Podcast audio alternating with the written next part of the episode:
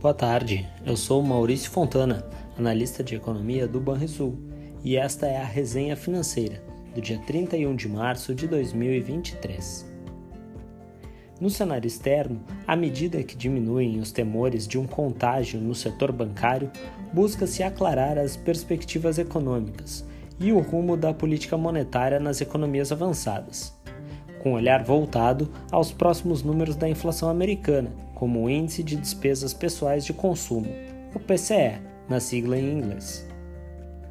Nos Estados Unidos, o PIB aumentou a uma taxa anualizada de 2,6% no último trimestre de 2022, conforme a terceira estimativa do indicador. O dado sofreu revisão para baixo em relação ao ritmo de 2,7% da última leitura.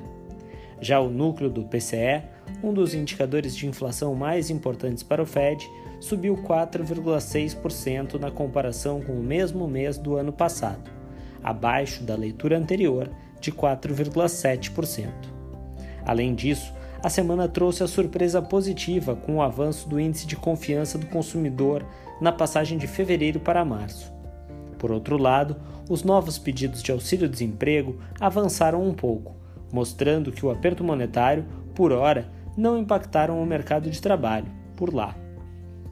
Na zona do euro, segundo presidente, a presidente do Banco Central Europeu, Christine Lagarde, ainda há um caminho a ser percorrido para assegurar a estabilidade de preços.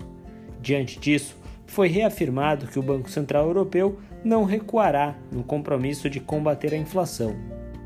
Com efeito, a prévia da taxa anual de inflação ao consumidor desacelerou fortemente em março, a 6,9% na comparação interanual, atingindo assim o menor nível em 13 meses, após ter registrado alta de 8,5% em fevereiro. No entanto, houve poucos sinais de arrefecimento da inflação além das quedas notadas nos preços de energia, uma vez que o núcleo do indicador aumentou ligeiramente para 5,7% em março. Ainda na zona do euro, a taxa de desemprego se manteve estável na passagem de janeiro para fevereiro, em 6,6%.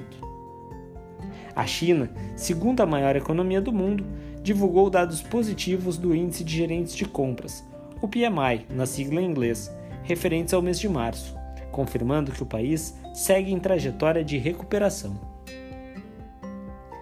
No Brasil, a redução de incertezas passará por definições do arcabouço fiscal.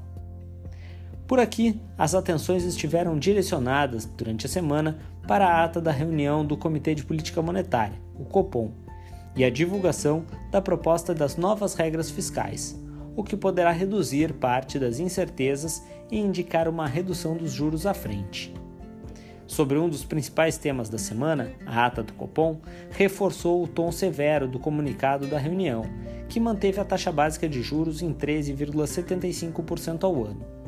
A credibilidade da política fiscal do governo será um fator crucial para que seja possível realizar a ancoragem das expectativas de inflação e, consequentemente, permitir o início do afrouxamento monetário, segundo consta no documento do Banco Central.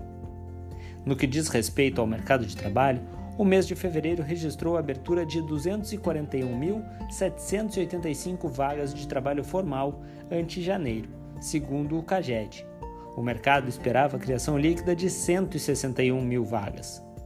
Já a taxa de desocupação subiu para 8,6% no trimestre encerrado em fevereiro, ante o trimestre imediatamente anterior, quando havia marcado 8,1%, mas recuou quando comparado com o mesmo período do ano anterior, de 11,2%.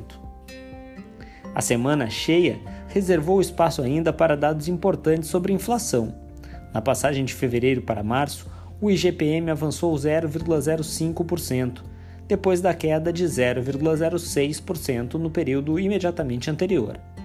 Em 12 meses, o indicador acumulou avanço de 0,17%. Em seu relatório trimestral de inflação, o Banco Central revisou sua projeção de inflação de 5 para 5,8% em 2023. As expectativas também subiram para 2024, alcançando 3,6%, e para 2025, em 3,2%. Segundo o relatório, a inflação acumulada em 12 meses deve voltar a subir no terceiro trimestre deste ano, ainda por conta das medidas de desoneração tributária do ano passado. Para o PIB, a projeção de crescimento em 2023 do Banco Central passou de 1% para 1,2%. Apesar da revisão, o Banco Central ainda enxerga uma desaceleração da economia doméstica.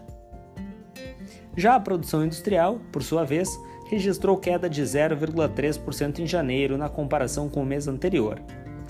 Quando comparado com o mesmo mês do ano anterior, a produção subiu 0,3%, abaixo da expectativa de mercado na comparação interanual. Por fim, os principais indicadores de confiança divulgados, comércio, serviços e indústria, mostraram recuperação em março, após resultados negativos consecutivos, Porém, a tendência para os próximos meses segue indefinida. No mercado financeiro, os investidores ficaram menos receosos após a divulgação de dados mais positivos sobre a inflação americana. Com isso, o índice americano SP500 subiu 2,9% no acumulado da semana até a tarde desta sexta-feira. Já o principal índice da bolsa alemã saltou 4,4% no mesmo período. Na semana repleta de acontecimentos e divulgações de dados, o Ibovespa, principal índice da Bolsa Brasileira, recuperou a marca dos 100 mil pontos, ao acumular alta de 2,8% até meados da tarde desta sexta. O mercado reagiu positivamente às notícias da agenda brasileira, embora o tom cauteloso do Copom tenha continuado sinalizando juros por mais tempo. Já o dólar caiu 3,2% e as taxas de juros dos vencimentos mais longos ficaram perto da estabilidade no mesmo período. Para as projeções macroeconômicas, mantivemos a expectativa de que o crescimento do PIB brasileiro de 0,9% este ano e 1,8% no próximo ano. Já para a taxa Selic, continuamos acreditando que esta encerre 2023 em 12,75% ao ano recuando para 9% ao final de 2024.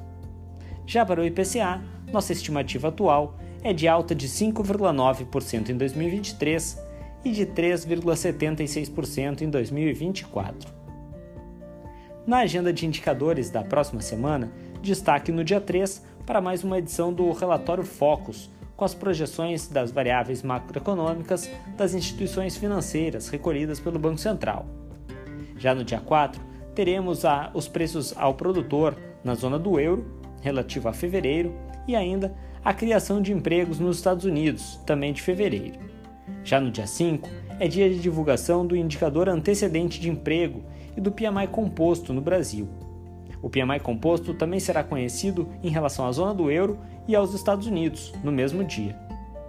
Já no dia 6, teremos a evolução da produção industrial regional no Brasil, e a produção industrial na Alemanha, além dos pedidos de auxílio-desemprego nos Estados Unidos. Por fim, no dia 7, teremos o relatório de emprego com criação de vagas em março nos Estados Unidos e a taxa de desemprego para o mesmo período também dos Estados Unidos. É isso, pessoal. Tenham um excelente final de semana e bons investimentos.